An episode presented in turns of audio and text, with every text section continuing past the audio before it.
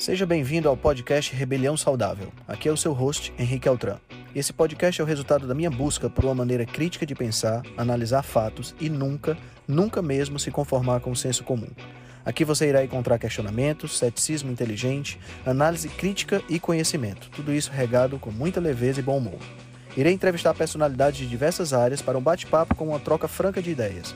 Prometo a você que sempre pensarei fora da caixa para levar informações relevantes, de aplicabilidade imediata, além de muita inspiração.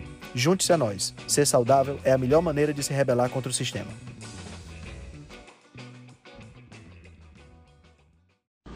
E aí, galera, beleza? Sejam todos muito bem-vindos a mais uma Live Rebelde. Vamos entrando, vamos aguardar nosso convidado de hoje, o nutricionista mais cabeludo do Instagram, nosso amigo Elvis Miguel.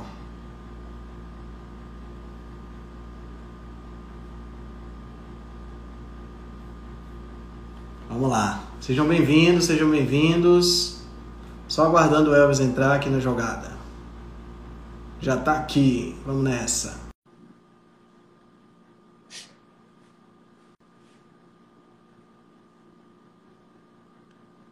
Conectando. E aí, grande Elvis? Joia, Henrique. Show de bola. Tu tá, tu tá, tá dando, deu certo? Ó, oh, tô achando estranho. Hoje foi de primeiro, hoje deu certo, cara. Tomei até um susto. Show de bola. É porque sou eu, meu amigo. Deu um... Conversei ah, com o pessoal você... da diretoria lá do, do Instagram. Você é, o, você é o rei das lives aí, né? Então tem que estar tá tudo jóia na, na sua live. e aí, meu querido, tudo beleza? Tudo jóia, cara. Melhor agora, melhor agora. Eu não sou muito acostumado a fazer live com frequência. Vocês estão me ouvindo? Tá, tá eu tô te escutando bem. Deixa eu ver aí. Tá, porque a sua, a, sua imagem, a sua imagem travou um pouco, mas agora voltou. Tá, beleza. Nós estamos... Então, então, cara, tá tudo jóia por aqui. Eu não sou acostumado a fazer live com frequência, até por causa desse meu problema com lives. É, a minha tela ficava uma tela preta, eu comecei a fazer live e deu problema, né? Aí eu desencanei um pouco, falei, ah, vamos ver se. Aí atualizou o Instagram agora, né? Algumas ferramentas, deve ser por isso. Deve ser por isso, Aí deve ser por isso. De repente, de repente voltou ao normal. Cara, se apresenta pro pessoal aí. Você é um cara, gente boa demais, a gente se conheceu pela internet. Se apresenta um pouquinho, fala um pouquinho de onde você vem, onde você está agora, conta um pouquinho pro pessoal. Ah, é, primeiramente, né, agradecer ao Altran pelo convite. Eu já acompanhava o Altran há bastante tempo cara é um explicador, ele é o cara que desmiuça. o cara tem, o cara, o Altran, ele tem o dom de transformar as coisas embaçadas em coisas límpidas, né, em coisas transparentes. Que é Esse isso? é o cara. Né? que exagero. Ele é tudo transparente e, e, joga pra gente aqui no Instagram, no, no podcast, faz live todo momento. Acabou de sair de uma live, nem descansou, já tá aqui de novo. Descansar para quê, Mas é, então eu sou, sou Elvis Miguel, sou nutricionista, sou formado desde o ano passado, né? Um pouco mais de um ano. Trabalho com abordagem de adequação, na verdade, adequação biológica, né? E aí se vai ser low carb ou não vai depender muito da situação de cada um, mas uhum. eu trabalho na pegada de emagrecimento e tratamento de doenças crônicas. Legal, legal demais. Tu tá, tá formado só desde o ano passado, cara. Pensei que tu já era formado há mais tempo. Não, não. Eu me formei em meados do ano passado. Ah. Vai fazer aí um ano e meio. Legal demais, recente. legal demais. Então você tá, tá começando, né, na, na, na profissão. É, tô começando agora. Eu, eu sempre trabalhei em áreas completamente diferentes, né? Fui até costureiro já. Sério? Foi metaleiro também. Fui, esse, cabelo, esse, cabelo, me remete a é. Skid Row, Guns N' Roses, ACDC, né? Ah, eu, eu, sempre, eu sempre tive banda também, outra. Até hoje eu tenho um cover de Guns N' Roses. Tá? Ah, é? Se não fosse a pandemia, é, a gente tá com um cover de Guns N' Roses parado. a, a gente toca, pô, a gente toca um, um rock, um hard rock de vez em quando. Legal. Mas aí eu sempre, eu sempre toquei, cara. Eu até chegou um momento da vida que eu falei, poxa, agora a música vai dar certo, né? Mas, enfim, é, era uma, era uma segunda opção a música. Na verdade, a música era uma primeira opção e a nutrição ela veio como uma paixão depois, né? E aí, tá até hoje. tá certo. Cara, me fala, me fala um pouquinho, Elvis, do, do, do, do teu processo de educação até você chegar na nutrição. Você falou que você é filho de agricultores, né? Então não deve ter sido uma vida muito fácil, né? nessa questão. Ou foi? Não, não. A verdade, Altran, a vida, na verdade, era boa quando a gente estava lá, né? Eu sou do, do interior de Alagoas, né? Ah, cidadezinha é, bem pacata. Você é nordestino. Bem pacata, né? Isso, aí a gente está junto, pô. Mas eu tô, eu tô em São Paulo há 20 anos já. Entendi. Mas aí a gente não dá valor, né? A vida boa é quando eu estava aí, né? Quando eu estava aí, morando no interiorzão, comendo aquilo que a gente plantava na maior parte do tempo, né? Uhum. A nossa alimentação era, era basicamente uma dieta palio, era basicamente uma dieta palio, certo. com a introdução de, de, grãos e cereais, né? Os cereais, o arroz e o milho. Tirando isso, era basicamente uma dieta palio. A gente comia, né? O meu pai sempre teve roças grandes, e aí a gente comia o que plantava e aquilo que se a produção fosse boa, né, se a colheita fosse boa, ele revendia, né? Entendi, entendi. A, a colheita, né, ele repassava. Mas a vida boa era aí quando a gente se alimentava dessa forma. E aí, né, o, o meu pai, ele, ele separou da minha mãe e eu fui para uma cidadezinha vizinha, mas era uma cidade mesmo, assim. Não era igual onde eu morava antes, né? A gente morava basicamente na roça.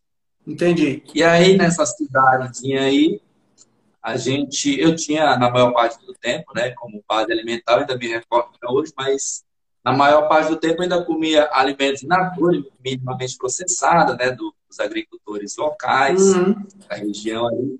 Mas ali já foi o ano de 1990, né, Altran, que a indústria chegou pesado, certo. investindo né, em propaganda, na mídia, então começou a introdução pesada dos alimentos processados e ultraprocessados. Então, eu comia na maior parte do tempo ali, né? Tinha mais ou menos uma dieta adequada, com as escapadinhas ali para uns refrigerantes, né? Para o chocolate, para as bolachas, coisas de infância, né?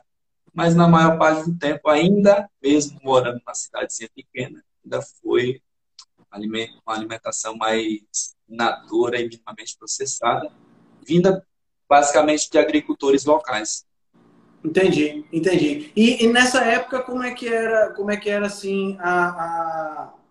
você era, era uma criança que passava muito tempo em casa, você brincava mais na rua, como era mais ou menos lá? Porque, assim, que cidade era que você morava?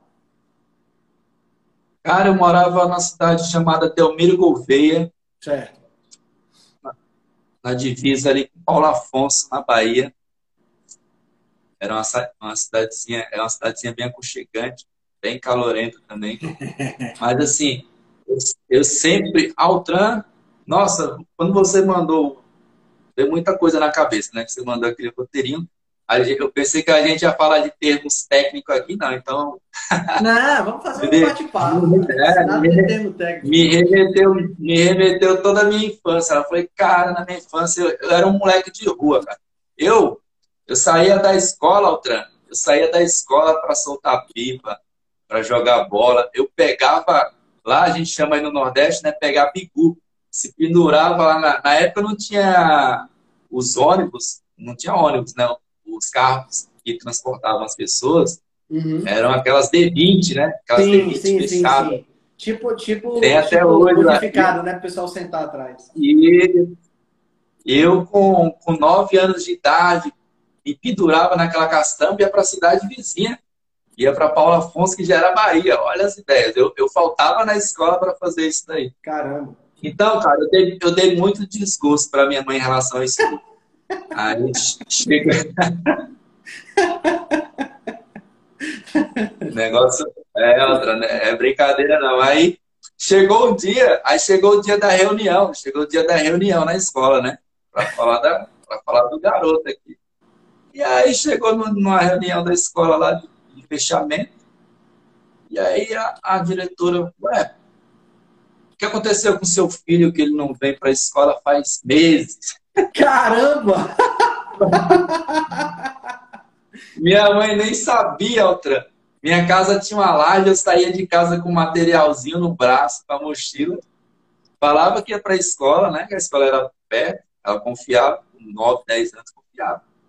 E aí eu fingia que ia para a escola, deixava o materialzinho em cima do telhado, ia brincar, ia para outra cidade, ia soltar pipa e jogar bola.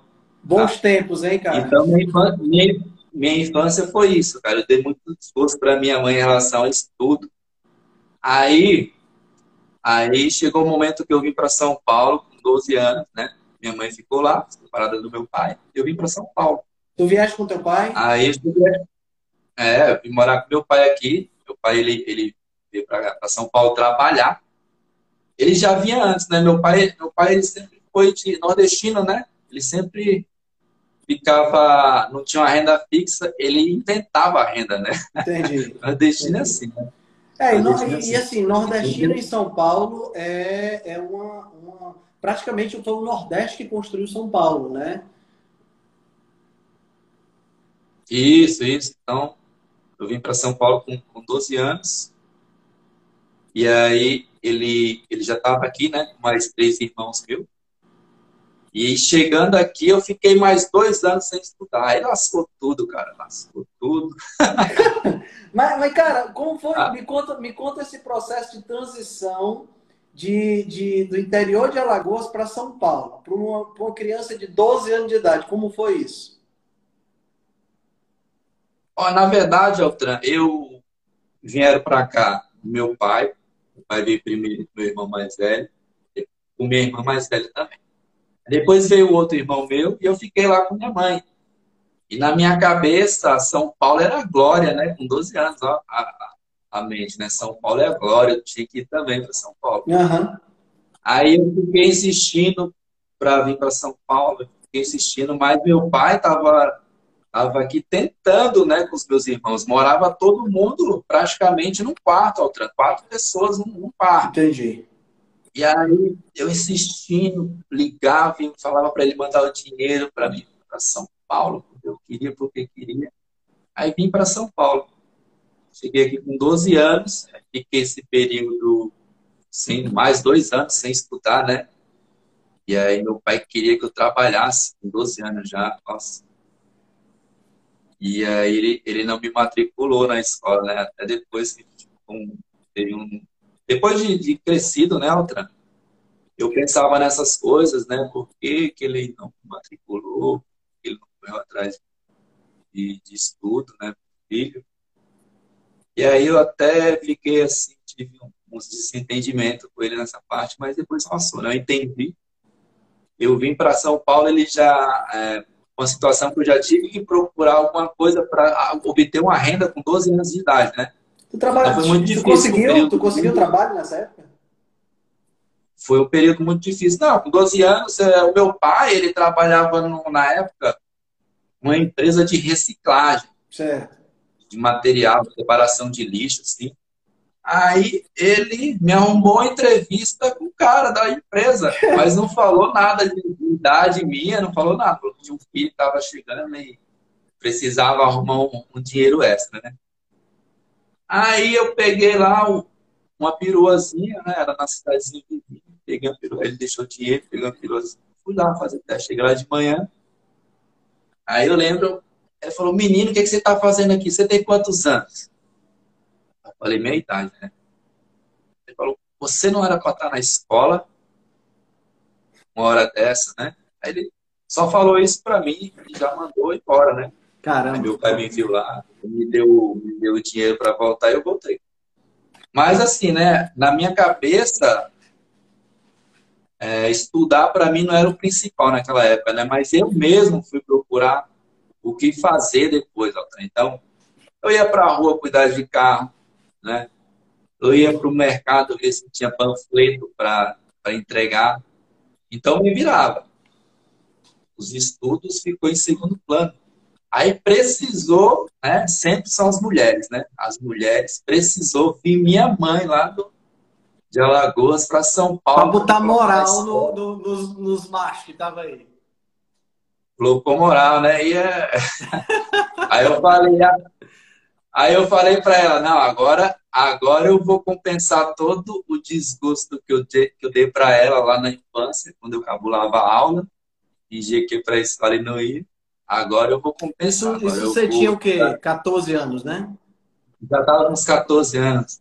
Já estava uns 14 anos. Eu falei, agora eu vou me dedicar. Agora eu vou me, me dedicar.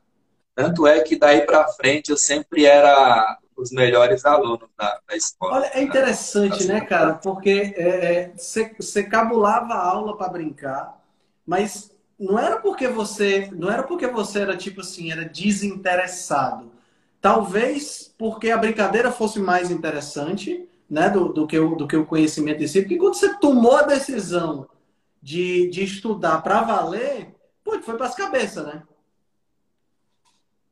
É, é interessante, é, né? É porque naquela época também, né, na construção do nosso. Na infância, a gente está um período. Eu, eu tive uma infância assim de muito complicada, então naquela época para mim ficou meio que condicionado que os estudos mesmo tinham que ficar para um segundo plano. Então, desde cedo, para mim era mais importante brincar, era mais importante Entendi. lá com as crianças estudar. Mas depois, quando eu Deixa quando ela uma... veio para São Paulo, eu... Deixa eu te fazer uma pergunta. Com 14 anos, quando tu voltou para o colégio, tu voltou em que série? Tu lembra? Ah, então, é, era esse, esse que é o ponto, né? Quando eu voltei, quando eu fui matriculado aqui, eu lembro, Altran, eu lembro que eu era criança grande, né? Numa sala de pequenos. eu não sei se era, se era a quarta série. Sei que eu já estava na adolescência, né? Já, já, tive aquele estirão, que é aquela fase que a gente uhum. cresce pra caramba. Uhum. E a sala que eu tava, os meninos não, não tinham passado por isso. E eu tinha aquele destaque, né? Então eu tive essa diferença. Só que, então eu estudei uns dois anos assim com essa diferença de idade. Acho que da quarta série até a sexta série aqui em São Paulo, né? Com essa diferença de idade. Aí quando eu fui para a sexta série, naquela época tinha uma espécie de provão, né? Certo. Era uma prova para quem estava atrasado. Uhum na, na escola, quem tinha uma idade para estar em uma série diferente, podia fazer para tentar recuperar o tempo perdido. Aí eu fiz essa prova, passei, aí pulei a casinha de duas séries, né? Voltou mais ou menos para a faixa deu... etária, né? É, aí já deu mais uma equilibrada, mas foi bem complicado. Eu sofri muito bullying também. o pessoal pensava que eu era não tinha interesse para estudar, né? Na verdade, lá não era mesmo. No né? passado não tinha, não tinha realmente. É, no passado não tinha. E foi assim, cara. Mas assim, depois do, do fundamental até o final do ensino médio, eu assim me esforcei bastante, sempre para ser os melhores assim, da sala. Muitas vezes fui, outras não, mas sempre fiquei ali na, na, na cabeça, principalmente em matérias biológicas, né, biologia gostava muito, história, química, física, uhum. matemática. Uhum. As coisas eu curtia bastante. Legal. Talvez nessa época eu conheci também um professor de biologia. O cara era top, cara. O cara era top. Talvez ele tenha um pezinho aí lá depois, quando eu fui descobrir a nutrição, né? Porque Olha que interessante, eu também, eu também tive influência da. Você é professor, né? Eu fui, Você é professor eu fui, de. Eu fui professor de biologia né? E eu tive uma influência durante muito tempo de professor, de, de, um professor de biologia top aqui em Fortaleza. Então, nesse aspecto aí, nós temos isso aí em comum. E aí, é, é, é, quando eu fiz o meu primeiro vestibular, foi para biologia, inclusive. É, e quando eu, quando eu saí, e é sempre aquela coisa, né? Quando eu saí do ensino médio, eu fui, te, eu fui tentar direto a, a faculdade pública, né? Certo. São Paulo, a USP vestibular da FUVEST para tentar entrar na USP. E aí, mas assim, eu, eu estudava na pública, né? Sempre fui de escola pública. Mas eu não fiz nada por fora. Eu não estudei. Eu falei, ah, vou tentar, né? Se der certo, deu. Se não, mas eu não estudei nada assim. Mas só pela base assim, da escola pública, eu quase nessa época, acho que foi, eu tinha que eu fiquei, eu fiquei frustrado. Sei que faltou coisa de cinco questões assim para mim passar na primeira fase. Eu tinha ido bem na, no resto todo, né? E faltou coisa de cinco questões, assim, muito pouco mesmo. Eu falei, nossa, cara, se eu tivesse estudado um pouquinho. Aí, depois desse tempo, Altra, eu, eu falei, ah, não vou tentar de novo por enquanto, né? Tava, a gente tinha que, se decidir, né? Se estudava ou se procurava alguma coisa para de renda para se manter aqui em São Paulo. É, e aí eu fui pelo lado do trabalho mesmo, me abandonei um pouco novamente, abandonei de novo o, os estudos. Você estava com que idade nessa época, Elvis? Não, aí eu me formei, né, saí do ensino médio com 19 anos, só fui estudar novamente, só fui entrar na nutrição na, quando eu tinha quase 30 anos. Quase 30 anos. É, você, tem, você tem 32 hoje? Não, pô, eu já tenho 35. 35. 35. Então foi. É, verdade. E, e esse tempo todo você, você, trabalhou com o quê? Nesse período sem estudo, sem nutrição? É, eu trabalhei. Eu trabalhei primeiro, né? No primeiro emprego foi com meu irmão, fora os outros bicos, né? Certo. Não deixo. Improvisava aqui em São Paulo. Mas assim, emprego mesmo, primeiro foi de, de costureiro. Eu fazia é, roupa, é, artigos para pets, cães e gatos. Né? Olha só, bicho. Cara, daí recebia 300 conto. 300 reais, saia todo feliz com 300 conto. Cara, que coisa. Isso aí, com, isso, aí, isso aí com 20 anos já, hein? E aí, com 20 anos, eu trabalhava costurando. Né? Não sabia costurar, né? Meu irmão comprou umas máquinas lá de costura e uma empresa terceirizou o serviço dele, né, uma empresa de pet shop, para fazer aquelas casinhas de cachorro, aquelas uhum. almofadinhas, aquelas coisas. Aí eu aprendi, cara. Lotou de serviço lá e falou: quer me ajudar, não quer aprender? Eu quero, vamos lá. Aí meu primeiro emprego foi esse. Depois daí, aí eu entrei numa empresa, numa editora gráfica. Né? Eu, eu entrei como no último ano de jovem aprendiz.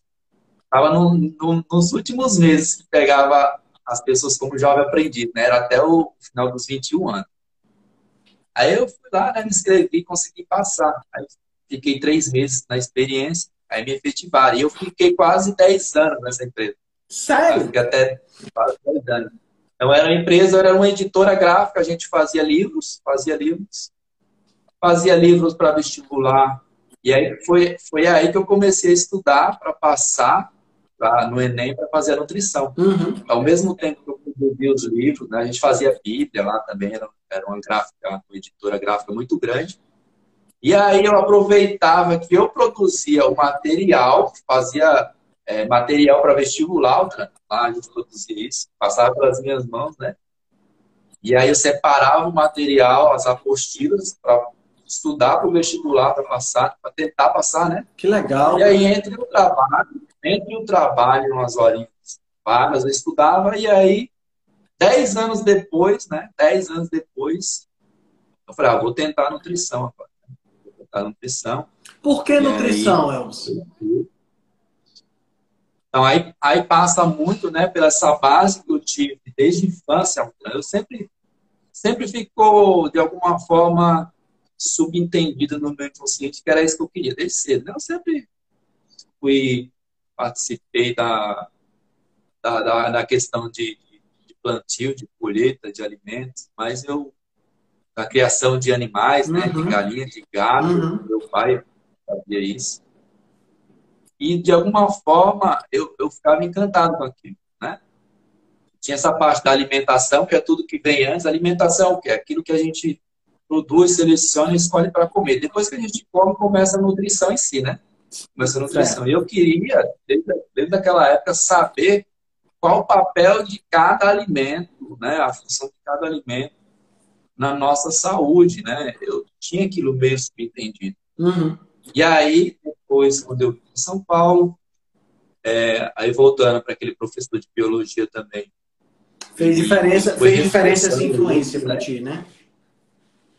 É, então, a, as aulas de biologia que ele dava era diferente, então aquilo foi despertando, foi despertando, eu fui só aguardando aquilo ali. E aí, nesse trabalho que eu fiquei quase 10 anos, e aí caiu, caiu a ficha, caiu a ficha, eu estava naquela semana de simpate, né? Semana interna Sim. de prevenção. E, de, de acidentes. Sim. E aí teve uma palestra show de bola, assim, do nutricionista. Aí eu juntei, né? Fui juntando as linhas. Falei, nossa, cara, uma palestra top, top, top, assim, boa mesmo. Eu falei, é isso que eu quero, cara, é isso que eu quero. Isso aí foi no meio do ano. E aí, não, foi no final do ano, né? Essa, essa acho que a CIPAT acontece, eu não sei se está no meio do ano ou no final do ano, mas foi alguma coisa assim. Eu falei, é isso que eu quero. Aí caiu toda a ficha, eu falei, já vou me inscrever. Aí já, já tinha passado o período de vestibular, já estava estudando, mas eu tinha perdido, né? Certo. Período de inscrição. Eu falei, não, não posso esperar mais não, já vou fazer 30 anos, né? Eu vou fazer 30 anos. Minha filha já, minha filha também estava para nascer. Minha, a minha ex-mulher estava grávida da minha filha. Eu falei, não, não posso esperar mais. Aí eu me inscrevi, comecei pagando a faculdade, né? Mas continuei estudando. Depois eu fiz o vestibular e ganhei a bolsa 100%. E aí eu comecei na nutrição. Mas teve todo esse processo assim aí. Interessante, cara. Cara, eu, o, que eu acho mais, o que eu acho mais fantástico, bicho, escutando essa tua história, é que a gente vê hoje tanta gente negando oportunidades, né? Pessoas que têm tudo para se destacar e para deslanchar. Cara, tu teve que fazer imagina aí, teve que, que olhar carro, né? Teve que fazer todo esse processo. É uma história fantástica, bicho. Fantástica mesmo. Parabéns. Parabéns mesmo, porque ah, assim, a gente vê hoje a galera que, que, que tem tudo de mão beijada, né, bicho? Que tem o pai que paga escola, que paga tudo, e o cara não dá valor a isso, né? Então, é, então, se eu fosse contar tudo aqui, tem muita coisa, outra, tem muita coisa. A gente não teve realmente umas condições, mas assim, as condições a gente deixa para lá, né? Importa a gente tentar fazer. Mas eu ficava, eu ficava, eu ficava puto na faculdade, porque era longe, né? Eu moro aqui na Grande São Paulo. É. Moro na Grande São Paulo. E para me chegar na faculdade eu tinha que ir duas horas de ônibus, né? Putz. Levava duas horas de ônibus. Era duas horas para ir, duas horas para voltar. Estava lá no centro. No centro de São Paulo. Poxa, mas quando eu chegava lá e os professores ficavam enrolando e, e dava 15 minutos de aula e liberava. Passei quatro horas né, no transporte público para chegar lá para não ter nada. É cruel. Ou às vezes chegar e é só voltar mesmo. E aí, sem falar nas outras coisas, né? Mas eu, eu, eu passei um perrengue por causa disso, cara. Levava umas horas para chegar à faculdade, chegava lá, Cadê a aula? Cadê a aula, né? É, o cara chega, o cara chega, o cara chega doido para ter aula, né? Doido para aprender e o professor faz um negócio depois de, você vai passar quatro horas em trânsito para poder chegar lá o cara dizer 15, 15 minutos de besteira, pô, é foda. É cruel mesmo. Me fala, me fala, Elvis, como foi essa chegada na, na, na low carb, nessa pegada mais comida de verdade? Porque assim, não foi isso que você viu na faculdade, isso a gente sabe, né? Porque na minha, pelo menos, não foi, né? Então, o que foi essa? Como foi que você chegou na low carb? O que é que te encantou? Como é que, como é que deu esse clique para você? O negócio é complicado, né? Eu sempre fui muito esforçado, Altra. Depois daquela história da, do desgosto que eu dei para minha mãe como aluno lá uhum. na infância, aí, não, vou ter que ser sempre tem que ficar sempre nas cabeças ali, né? E aí, de novo, eu caí naquela coisa, né, de estar tá atrasado, com 30 anos, numa turma de, de adolescentes, né? É. Saíram agora da, do, ensino, do ensino médio e foram direto para a faculdade. Geralmente, eu estudava num, num bairro ali que era de classe alta, então os alunos também eram mais ou menos essa pegada, com as condições de renda e, era, e eram muito mais novos que eu, né? Então, de novo, eu passei por aquele velho, de novo. Uma turma de gente. É, eu passo, eu passo exatamente por essa situação, cara. Eu tenho 45. Eu me formo no ano que vem. Né? Então tem exatamente é. essa mesma situação. A galera é. Eu sou o vovô da turma, né? É. É, então, é, então você me entende, né? Entendo, perfeitamente. E aí, e a, é, né? E aí eu sempre fui muito esforçado, né, Altra? Eu chegava, então eu trabalhava o dia todo nesse primeiro momento, né? Eu ainda trabalhava, estudava uhum. nessa empresa que eu fiz 10 anos, né? E aí eu acordava cedo, acordava às 5, 6 horas da manhã, ia para esse trabalho, de lá já ia para a faculdade. Tá?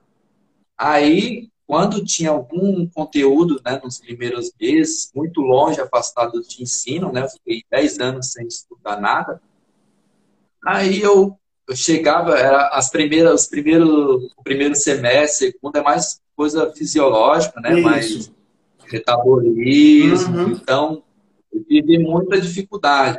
Eu, então, fazia o quê? Eu chegava em casa para estudar mais, chegava quase meia-noite. Se, se, eu tive alguma dificuldade em, em, alguma coisinha que a professora passou ali, eu chegava em casa e ia pesquisar e ia estudar. Né? Ia estudar mais um pouco, até ficar, até cravar aquilo na minha cabeça. E aí, numa dessas buscas, né, não sei o que foi, cara, eu só não lembro o assunto. Chega que eu cheguei em casa e fui pesquisar mais sobre o assunto, né? Fui estudar professora tinha passado um conteúdo, não tinha fixado bem, e eu fui estudar quando eu cheguei em casa. Aí eu joguei lá no YouTube, aí apareceu um vídeo da Julie. Sabe a Julie? Sei sim, a Julie. Julie Marquardt. Aham. Uhum. Tá até grávida agora, né? Aí caiu um vídeo. Isso, essa mesma. Aí caiu um vídeo dela, cara. Aí foi aí que começou. Olha aí só, foi aí que eu entrei na Logave, né? Porque daí eu conheci a Julie, né? Aí estava aprendi um pouco o conteúdo que ela estava lá. Aí a internet ela vai jogando, vai associando aqueles conteúdos, né? Que estão relacionados ali. Então, da Julie tinha um vídeo da Lara Nesteruk no programa Você Bonita, falando de dieta paleo. Hum. Tu tava em que semestre nessa época? Não, tava no, no primeiro semestre. É. Primeiro semestre. No primeiro semestre. E aí caiu no, da Julie, fui para Lara Nesteruk, né? Nesse programa Você Bonita, eu falei, ah, vou, vou procurar essa mulher no, nas redes sociais. Né, o Instagram, eu não tinha Instagram, fui no Facebook, mas aí eu já tinha tudo, todos os vídeos que ela tinha no, no YouTube, né? Eu, eu comecei a ver. Ela falava, não falava tanto de calorias, falava de comida de verdade, falava que interessava mais para a gente como como espécie humana, o que a gente comia e a resposta que cada alimento gerava do ponto de vista hormonal, que era mais interessante a gente pensar nos hormônios que cada alimento ativava ou não, né, do ponto de vista de grande peso ou emagrecimento. E aí eu fiquei curioso, cara. Aí fui pesquisar mais, eu tinha visto todo o conteúdo dela no YouTube. Nessa época, outra, ela fazia palestra com o doutor Souto. Sim. Doutor Souto, né? E aí Aí eu lembro que, eu, que ela estava fazendo, ela fazendo uns desafios também. Mas aí eu caí no blog do Doutor Souto, depois daí foi um caminho sem volta, né? É. Então, Julie, depois levou para Lara, e depois levou Lazarento do blog do Doutor. Cara, é, deve ter sido uma coisa assim meio surreal você, no primeiro semestre, ah, é? já ter essa influência, né?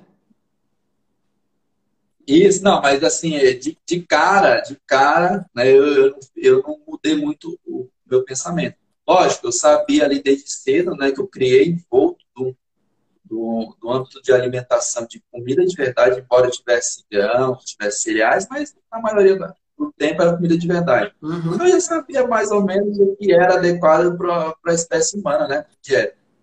Mas, na minha cabeça, a, e a faculdade só foi reforçando isso, né, a, o endeusamento dos grãos, dos vegetais, a faculdade reforça muito isso, e demonização de, né, de carne vermelha, essas coisas. E aí eu só fui mudar mesmo a ficha ali pro, pro segundo ano de faculdade, que eu comecei a mergulhar mais a fundo assim, no, nos estudos do Dr. Souto, deixava em anexo. Então eu Falei, ah, não dá para deixar duas ideias na minha cabeça. Não. Um é incompatível com a exatamente, outra. Exatamente, né? exatamente. E aí o cara mostrava, matava a cobra e mostrava o pau lá, e a faculdade só mostrava a cobra. Cadê o para mostrar? não tinha. a, a, a, como, como, como era o teu comportamento na faculdade, bicho? Tu, tu era assim meio rebelde em relação a essa questão da low carb? Tu fazia uma, pegava discussão com o professor ou tu era um cara mais na tua? Não, não, eu não, eu não discutia não com, com os professores. Só no, acho que no, nos últimos semestres que eu cheguei a argumentar alguma coisa, mas eu sempre preferi ficar mais na minha, né?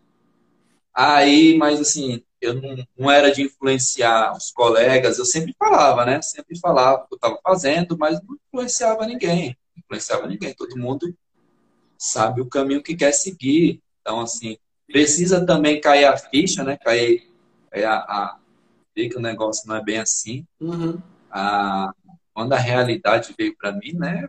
Foi esse primeiro momento com a Julie, com, com, com a Lara, não foi tão assim de cara, não foi tão de cara. Mas depois, cara, depois do blog do Dr. Souto, foi um caminho sem volta. E aí não dava para é, ficar com esse, com esse.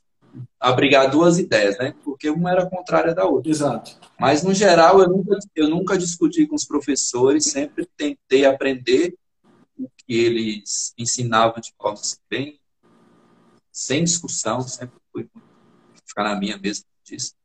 Eu aprendia, né? E, e aquilo que não era relevante, aquilo que não era relevante, eu, eu não dava tanta atenção, né? Eu não me esforçava para aprender aquilo, sabia que eu não ia usar. Tanto é que o, o que a gente aprende na faculdade, poucas coisas, na verdade, a gente utiliza, né? A gente que trabalha com abordagem de, de comida de verdade, baixo carboidrato.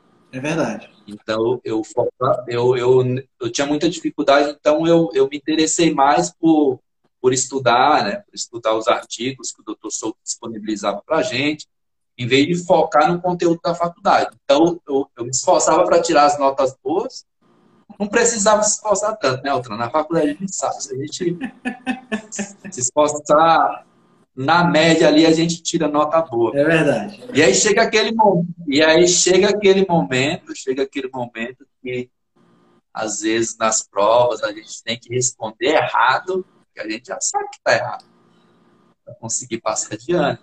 Às vezes foi assim, né? É. Mas o interessante, Altran, porque assim, ó, até o segundo ano, a coisa na faculdade é boa, cara. É, é. é um negócio legal. A gente aprende fisiologia e metabolismo, né? Uhum.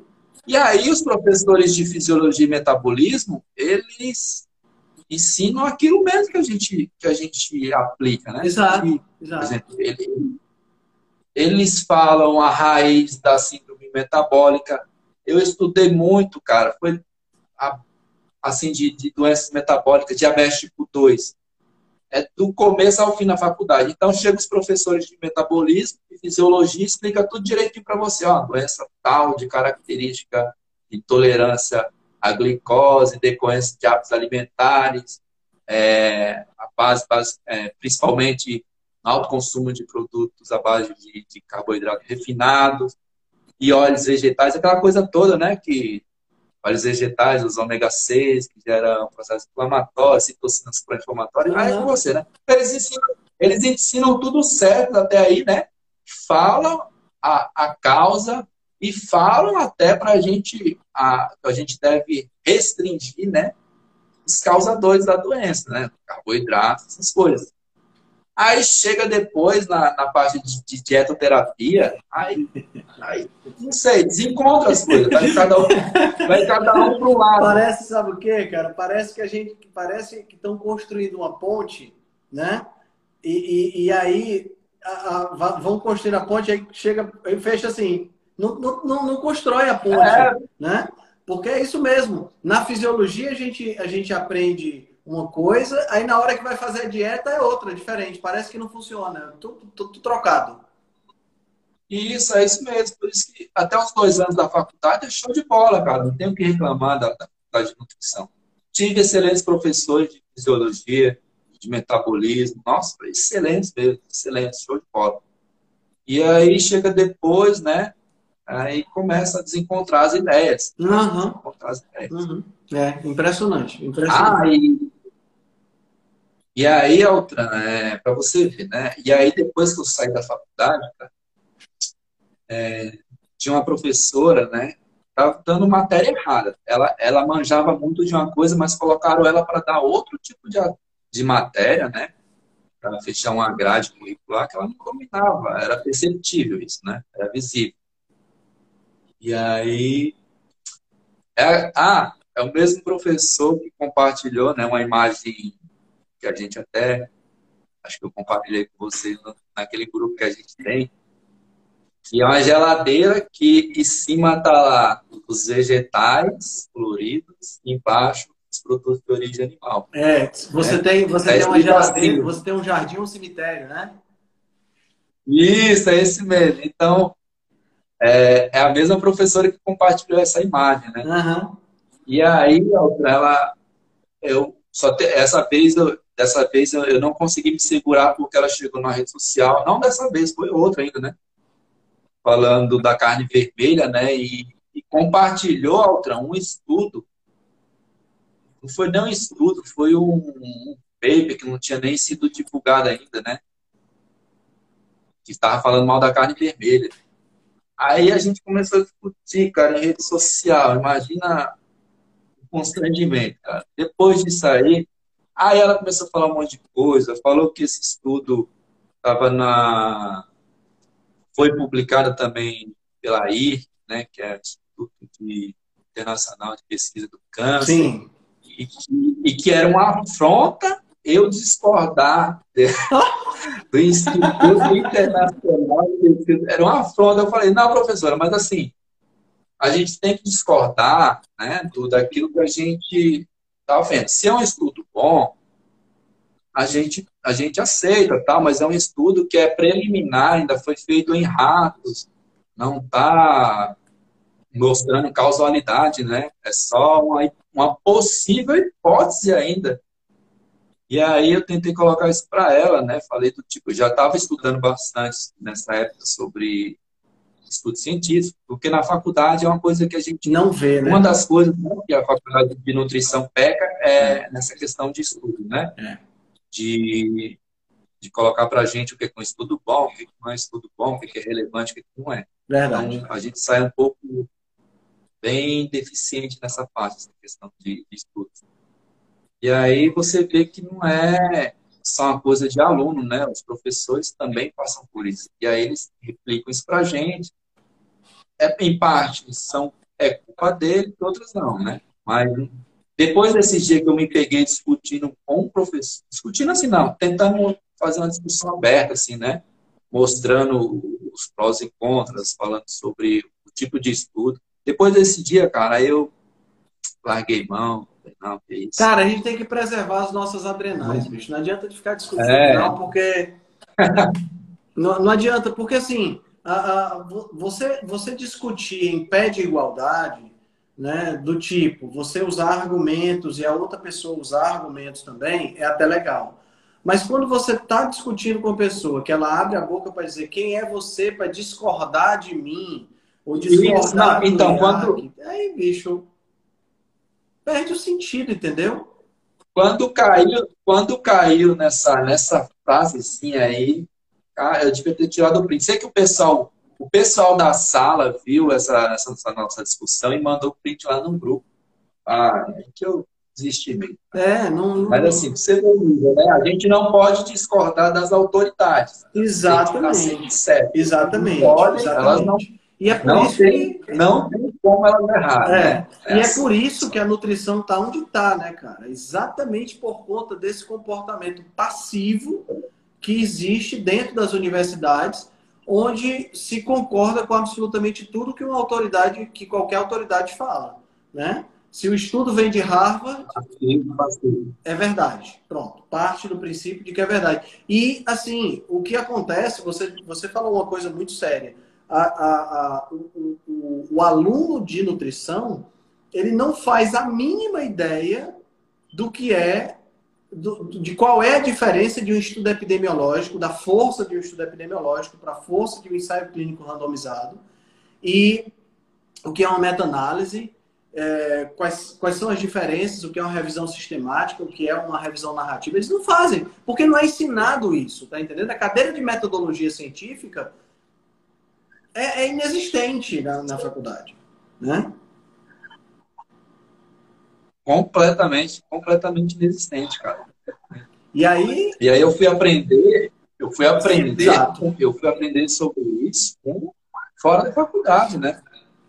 E agradeço muito ao, ao blog do, do Dr. Souto, do pontapé inicial, mas na faculdade, o máximo, o que eu lembro que eu aprendi sobre estudos foi assim, ah, estudo precisa ter um valor de, de relevância de P. Exato, é isso aí.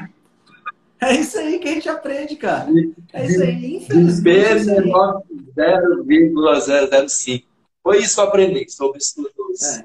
E, científicos na faculdade. E aí, cara, o que acontece é exatamente isso. A, a, os alunos saem da faculdade, ou durante a faculdade mesmo, e eles não sabem ler um artigo científico. Então, como eu não sei, imagina, é, é, se eu não sei ler um artigo científico, então o que é que acontece? Eu tenho que pegar pessoas que com as quais eu simpatizo, que sabem ler, porque eu não sei. Então, começa a ter. Aí, hoje eu tenho mídia social, e mídia social ajuda pra caramba nesse aspecto, né? Porque aí eu conheço um bocado de gente. E aí eu vou pegar o quê? Eu vou pegar aquelas pessoas que estão falando algo que faz algum sentido para mim, baseado naquilo que eu sei. Eu já não estou lendo o estudo, então eu vou acompanhar essa pessoa. E aí a gente tem os nossos exemplos dos nutricionistas farinheiros que a gente conhece por aí e que a gente acabou se conhecendo por conta disso, né? Porque nós fomos o pior da semana em algum momento da nossa vida, né? né? Então, aí o que acontece? O cara tá começa...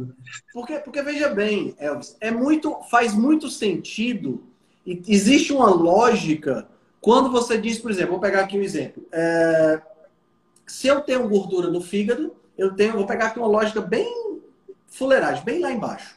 Eu tenho gordura no fígado, então eu devo tirar a gordura da minha dieta. A gente sabe que isso não existe. Né? A gente sabe que o corpo não funciona com essa lógica. O corpo funciona de forma diferente. Pode ter uma lógica correta na cabeça, mas se a lógica não corresponde à realidade, não adianta nada. Você tem que trocar e procurar entender. Mas o que, é que acontece? Eu não sei ler estudo científico. O cara tem um bocado de seguidor e está falando isso e faz sentido, né? Você tem gordura no fígado, faz sentido tirar gordura na dieta. Então o que, é que eu vou falar? Né? Ele é uma autoridade. Ele sabe o que está falando. Então você perpetua um, um, um, conhecimento, você perpetua uma ideia. E, cara, isso é o que mais existe dentro da nossa profissão, é ou não é?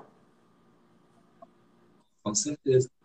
E, e aí, essa questão de, de, redes sociais é bom, né, por esse lado. A gente consegue fortalecer o elo, né, de, de pessoas que estão com o mesmo objetivo, engajadas, né, em mostrar que existe, existe um outro caminho. Exato. Né? Um caminho da, da consciência, de duvidar do que estão colocando para a gente, assim, para não engolir ela abaixo. E aí você falou da, da, da, questão da gordura no fígado, cara. Eu fui apresentar um, um trabalho na faculdade, que era, pra, era um trabalho de dietoterapia, né? Para a gente bolar um esquema alimentar para o paciente com gordura no fígado. Meu Deus. Eu fui, eu fui obrigado, mano, eu fui obrigado, eu tinha colocado ovos, né? no plano alimentar, então eu já já estava estudando por fora, eu coloquei ovos. E aí eu tirei, eu tinha margarina lá, né? Sei que eu coloquei quatro ovos, acho que foi três ovos, alguma coisa assim.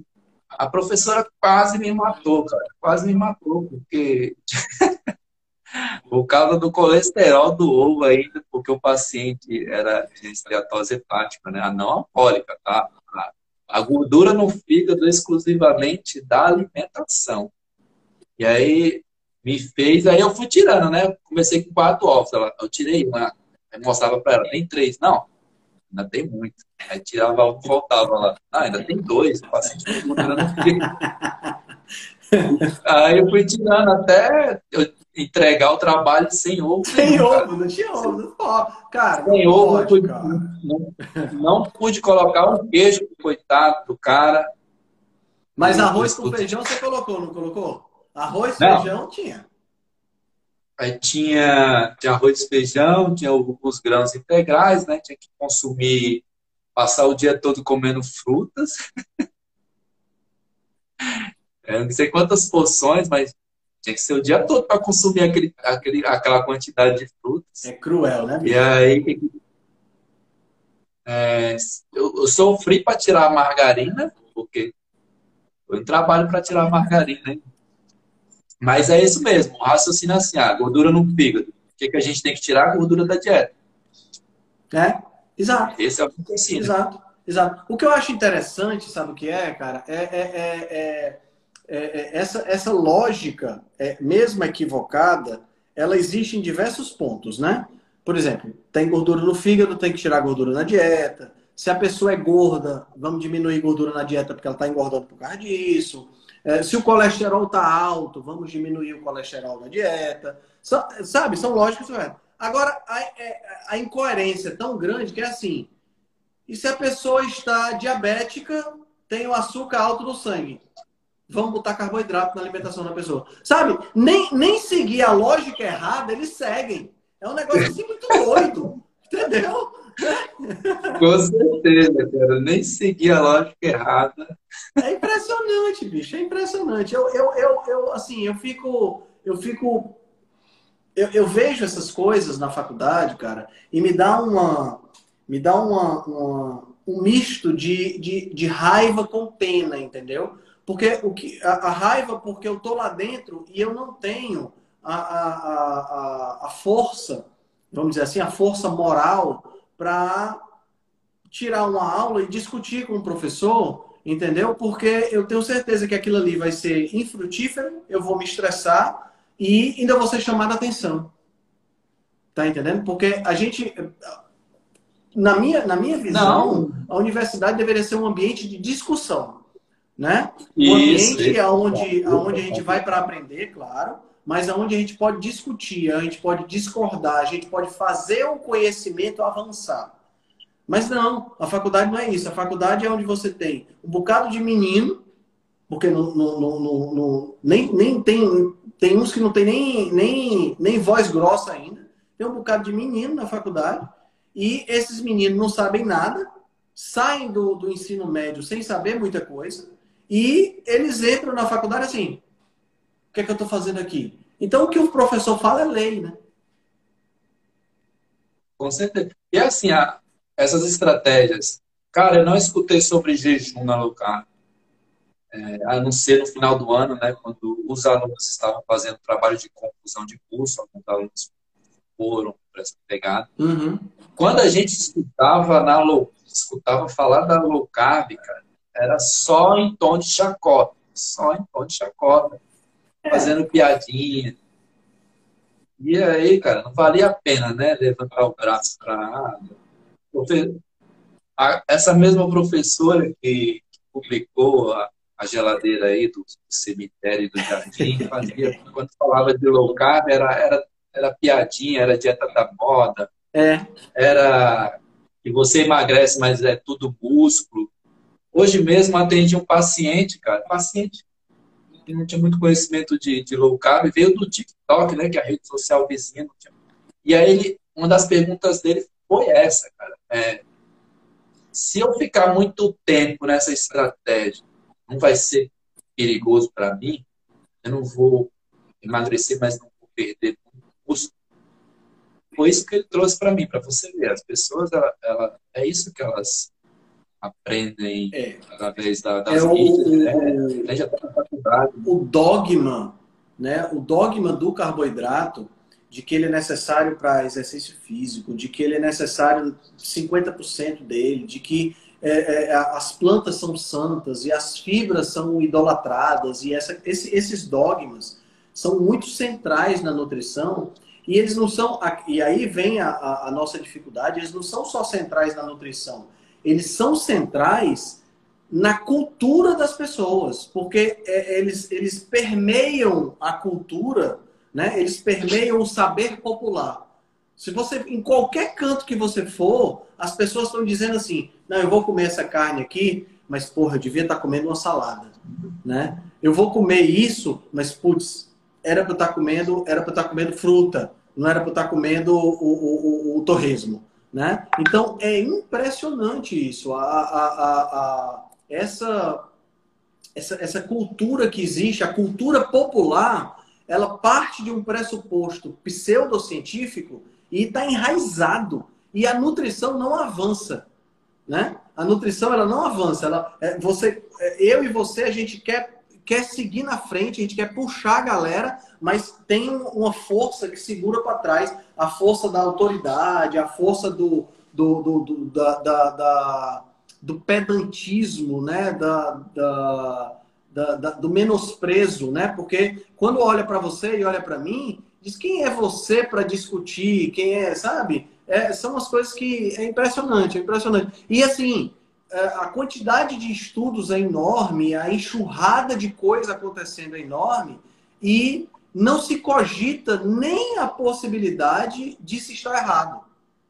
Né? É, um, é um universo paralelo, é como se não existisse. Né? É, isso que é o pior, né, cara? Isso é que é o pior, porque a gente tem muita base de. Assim, os estudos são importantes para apoiar o que a gente fala? Sim, porque, né, para sustentar uma ideia precisa disso. Mas não precisa nem de estudo, né, Altran? É, a gente está querendo defender o óbvio, aquilo que está na cara. É, não precisa de estudo, é só olhar para o passado, cara. É só olhar para o passado.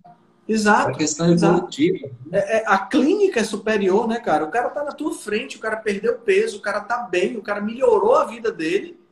E, e, e assim, é, é, mas o LDL aumentou. Né? Aí, pronto, isso aí é suficiente para. Né? Então, é, cara, é muito, é muito, é muito é muito contraditório isso, e é engraçado porque a gente não vê isso em outras ciências, tá entendendo, Elvis? A gente não vê isso, por exemplo, na física. A gente não vê isso, sabe? Na medicina, né? Na própria medicina. Na própria medicina a gente não vê isso, cara, porque é, é, é se você tem um procedimento e outro procedimento é criado e é superior ao procedimento anterior, o anterior é abandonado. Ninguém faz mais. Tá entendendo? Mas na nutrição. Isso aí sim, ó. É, é rápido. É rápido. Mas na nutrição, não. Na nutrição. é cômico, bicho. É cômico. É cômico. Hoje, por exemplo, eu publiquei lá no Instagram a, a história do ovo. Não sei se você chegou a ver. Saiu a, a, o Daily Mail publicou, publicou essa semana passada agora que um ovo por dia faz você ter 60% mais chance de desenvolver diabetes. Foi um estudo que foi feito com as mulheres na China, um estudo epidemiológico com as mulheres na China, onde as mulheres estavam usando os ovos para fazer bolo, para fazer, sabe, macarronada, essas coisas. E aí os caras colocam essa. Agora, o mais interessante é isso. Eu peguei essa notícia do Daily Mail, que saiu essa semana, e peguei a notícia do mesmo jornal que saiu há um ano e um quebradinho atrás, que diz o seguinte: um ovo diminui a chance de você ter diabetes.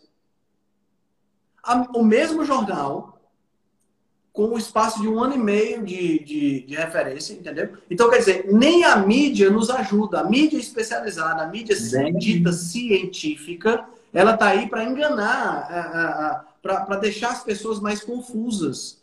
Tá entendendo? Porque o objetivo não é vender a verdade ou passar a verdade. O objetivo é clicar na notícia e ganhar dinheiro com isso, entendeu? É, é, é assim, é, é, um sistema que está fadado a, a, deixar as pessoas mais doentes. Não tem jeito. É, porque aquela. A maioria, né, Altran? A grande maioria dos estudos que saem na mídia, 80% são observacionais, né? É. E os mesmos estudos observacionais vão ser refutados daqui a um tempo, só que ninguém publica nada. Exato.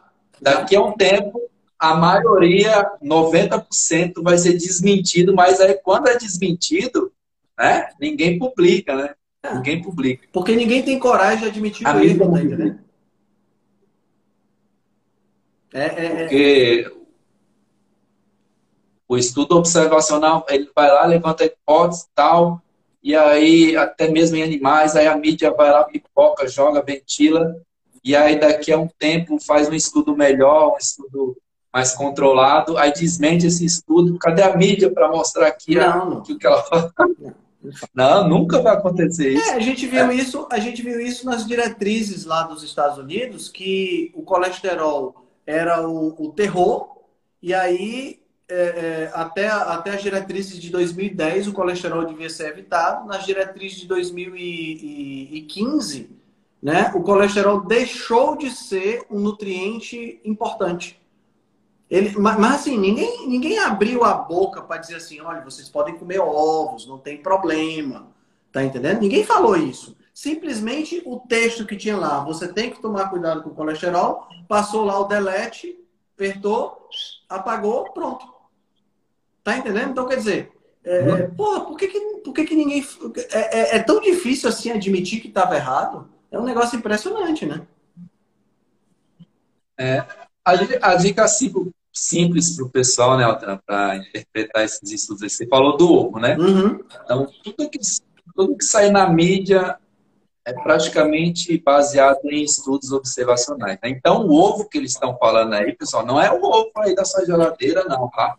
É o ovo que está lá no pão, que está lá nas receitas, que está no bolo.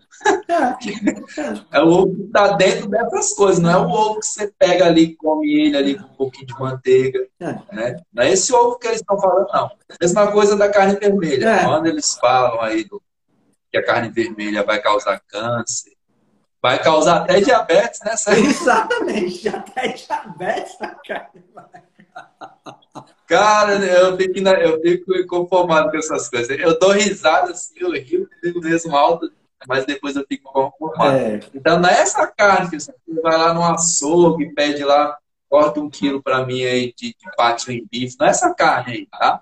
É a carne que a carne processada que o cara come igual a Altran fala, com pizza e Coca-Cola, é, e, exato. toma uma colherada de doce de, de creme de leite, lá doce de leite depois de sobremesa. É essa carne que eles estão falando, tá? Não é a carne lá do açougue, não é a carne do boi que meu pai é, criava e depois matava para alimentar Exato. a gente. Mas não é, não é essa carne aí. É, a, a, a, essa, história, essa história da carne, né? E esse, esse videozinho que eu coloquei lá e tudo mais, cara, é, é, eu fico com vergonha da pessoa, entendeu? Eu fico com vergonha alheia, né? A, a, a, essa história da carne causar câncer e da carne. Cara, é impressionante como se tenta tirar, e, e, aqui pode parecer um pouco conspiracionista, mas é impressionante como se tenta tirar o foco do que realmente causa problema e colocar o foco em cima de uma coisa que está na nossa vida desde sempre, como, como espécie. Né? Então, quer dizer, carne causa câncer, pode comer biscoito recheado. Ovo causa diabetes. Pode comer os Doritos lá, sabor não sei das quantas lá, sabor churrasco, né? Porque a carne, o churrasco é, faz mal, mas o Dorito, sabor churrasco, tá beleza, pode comer. Né? Cara, é, é, é uma é uma incontável é uma incontável sequência de imbecilidade que é falada, né? E o pior, é a imbecilidade de alto nível acadêmico. tá entendendo?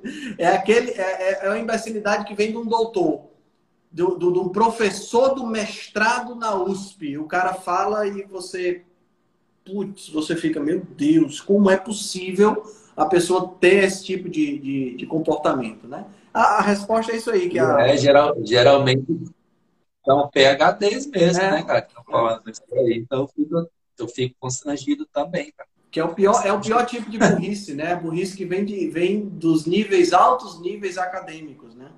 É, é, é, é complicado, bicho, é complicado. Bom, mas paciência. Cara, a gente já está chegando aqui em uma hora de live, então eu quero ser respeitoso com o teu tempo. Eu sei que você também tem muito trabalho para fazer. E eu queria, eu queria pedir que você desse uma mensagem final, tá certo? Uma mensagem aí pro. Eu achei a sua história fantástica. Eu acho que a gente precisa de mais exemplos de pessoas assim pessoas que superam as dificuldades, é, superam é, as dificuldades que a vida nos coloca, né? Porque a, a, uma coisa que eu sempre converso com meu irmão, a, a, a linha de largada, ela não é a mesma para todo mundo. Tem uma galera que larga lá na frente e tem uma galera que larga lá atrás. Tá entendendo? Não tem jeito. A, a, a linha é, é assim. E, e, infelizmente, a galera que larga lá atrás, a maioria não consegue chegar lá na frente porque se perde no meio do caminho. Né? Você foi para São Paulo com 12 anos, você poderia facilmente você poderia ter se desviado para um caminho muito mais tortuoso. Né? E não, você hoje é um cara está é, tá formado, um cara que tem um conhecimento legal, que tem um Instagram massa, que faz um trabalho legal. Então eu acho que isso é uma coisa que, é, é para mim, é algo que tem que ser aplaudido, tem que ser louvado, porque acho que isso é fantástico, é fantástico mesmo. Eu não conhecia nada da sua história e isso para mim me engrandece. entendeu? Eu queria que você deixasse uma mensagem aí para o pessoal que está assistindo a gente, né? E, e, falasse um pouquinho aí dos seus canais de comunicação. Eu acho que o pessoal pode TikTok, né? Porque você é um cara, você é um cara que tem cara de TikTok. Eu não tenho cara de TikTok. Nada. eu, eu, rede social, a, a, rede social, na verdade, é, eu, eu fiz forçado, cara. Eu, eu, sou muito tímido, eu não gosto de, de rede social. Sério? E aí, é, eu fui forçado. Então, eu, a gente não, não conversou tudo, né? Mas depois eu fiquei, depois que eu vim para São Paulo, eu demorei 20 anos para voltar pro, pro Nordeste, lá para Alagoas. Eu demorei 20 anos para voltar lá, cara. E aí, quando eu fui para lá, né? Aí lá me forçaram a fazer a rede social. e eu nem, eu nem contei, né, das histórias. Quando eu voltei para lá, o Trump, meu Deus do céu, meu, meus tios, meus primos. E aí tá todo mundo diabético, tá todo mundo com pressão alta, com gordura no fígado, dessa notícia de amputação para cá e para lá. Cara, o pessoal comia comida de verdade ali, mesmo que tivesse mais frutas, mais grãos, mais cereais, mas estava bem de saúde. Depois que, a, que o processado chegou lá, cara, tá todo mundo doente, tá todo mundo doente. Então é, então é Aí eu fiz as redes sociais, né? Fui praticamente obrigado, mas eu, eu sou muito tímido para redes sociais. Então, o TikTok eu fiz forçadamente também. Hoje eu atendi um paciente que veio do TikTok. Eu fiquei, caramba. Você vê, né?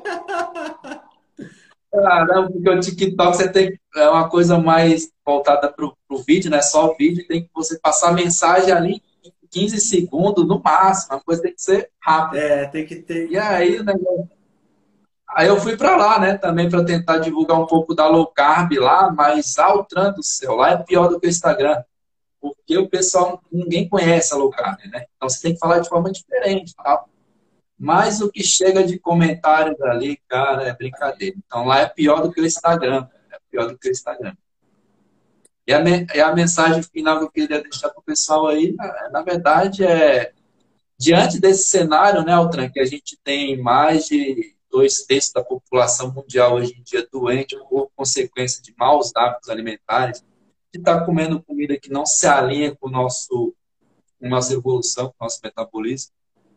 É, só queria deixar uma mensagem que, que defendeu o óbvio, né? Que comida de verdade não, não vai fazer mal, não vai deixar você doente, na verdade vai reverter a maioria dos problemas de saúde da população de hoje que a maioria das doenças que a gente tem hoje é decorrência de maus hábitos alimentares e são doenças crônicas, né, que a gente pode reverter na maioria das vezes comida de verdade, é aquilo que a gente defende aqui, né? Embora tenha que defender bastante uhum. força, o óbvio, mas é isso que eu queria deixar de mensagem legal, pessoal. Legal. Show de bola. Cara, deixa eu te fazer a última pergunta que eu estou fazendo para todos os meus convidados que vêm aqui. É, como eu sou meio nerd, né? Eu sempre fui nerd, sempre gostei de estudar, sempre fui aquele aluno que ficava na frente, então eu sempre gostei muito de livro. E todo convidado meu que está vindo aqui, eu estou pedindo para dizer um livro que marcou a sua vida, um livro, uma indicação de livro legal. O que é que você tem aí para nós? Menos. É, qualquer área. Não precisa mas sem... ser nutrição, não, entendeu? Qualquer área. Não, não, é, é, é fora da nutrição, né? Um livro é baseado no, nos ensinamentos do Sêneca, né? O cara passou por um momento difícil de escrever o livro. É mais Sêneca, menos Prozac. Aquele Massa. medicamento para controle. Tá certo. Então, esse livro, esse livro não tem nada a ver com nutrição. Não, tem algumas coisas ali que servem bastante, né? Dos ensinamentos do Sêneca. Tem alguns alforismos ali que tem a ver com nutrição, assim, indiretamente mas é um livro que marcou assim, e dali eu comecei a, a, ler outros livros do Seneca, comecei o estoicismo. Legal, legal. Depois a Jade, né? a Jade também ensinou um pouco sobre estoicismo, porque ela pratica bastante. Uhum. Mas é esse livro aí, mais Seneca, menos próximo. Massa, massa demais. Show, show, show de bola. Cara, muito obrigado pelo teu tempo, obrigado por ter aceitado o convite. Oh. Tá, eu agradeço demais. Não, eu, eu, eu que agradeço. E aí, se você puder, né? Agora, você me convidou, eu eu tive a oportunidade para chamar você lá no meu perfil, no meu perfil, e aí a gente, e aí a gente aborda umas coisas mais técnicas, né? Você é o cara que desenrola, né? que é isso, cara. Não, legal, legal. Tô, tô aqui, tô aqui porque deve é. A gente tá, a gente tá junto nessa jogada. Valeu demais, cara. Muito obrigado, hein? Boa noite. Eu que agradeço. Boa noite, boa noite, pessoal. Valeu. Tchau, tchau. Valeu, Altran. Tchau, tchau. Tchau, tchau. Se você gosta do nosso trabalho, deixe um review 5 estrelas no aplicativo que você usa para escutar o podcast. Você pode deixar um review 5 estrelas e pode também deixar lá o seu elogio, a sua sugestão ou a sua crítica. É muito importante que você faça isso porque você vai ajudar a Rebelião Saudável a chegar a um número maior de pessoas. Você também pode dar suporte ao nosso trabalho, né, todo o nosso investimento de tempo, nos apoiando via Patreon. Assim a gente pode continuar a oferecer o melhor conteúdo de qualidade, sem anúncio e de forma totalmente gratuita. O link para o nosso Patreon você vai encontrar no show notes. Se você ainda não fez o download do nosso e-book Cozinha Ancestral, que eu escrevi com a chefe Gabriela Carvalho, você pode fazer o download, o download é gratuito e você vai encontrar também o link lá na show notes. Além disso, você pode nos acompanhar pelo Instagram, no arroba Henrique Altran, ou no nosso canal no Telegram. Lá pelo Telegram a gente consegue colocar para você artigos, eh, PDFs, imagens, fazer enquetes e fazer um trabalho bem mais aprofundado do que nós fazemos no Instagram. Então você pode acessar o nosso grupo no Telegram com o link que está na show notes, ou então você procura lá por Rebelião Saudável. Nós temos também um canal no YouTube e um canal no IGTV, onde todos os vídeos das lives e os vídeos dos podcasts são gravados e você pode assistir na, no conforto da sua casa. Eu agradeço demais a atenção de vocês e espero que a gente se encontre no próximo podcast.